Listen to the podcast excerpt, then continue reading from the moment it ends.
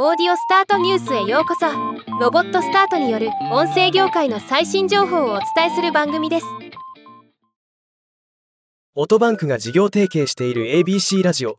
朝日放送ラジオ。制作。放送番組の「猫のダヤン」のラジオドラマ「ダヤンと霧の竜」を2023年10月13日よりオーディオブック JP にて順次配信すると発表しました。今日はこのニュースを紹介します。猫のダヤンは絵本作家。池田明子さんによる猫のキャラクターダヤンが架空の世界ワチフィールドを舞台に展開する絵本作品で今年に40周年を迎える長寿人気作品となっています。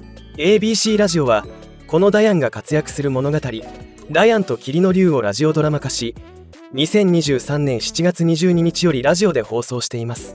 今回この作品がオーディオブック JP 聞き放題プランにてアーカイブ配信開始されるとのこと。配信日は第1話から第9話は2023年10月13日配信開始。第10話以降は1話ずつ毎週土曜日16時配信予定となっています。ABC ラジオが聞けなかったエリアでもオーディオブックとしていつでも楽しめるのは良いことですね。ではまた。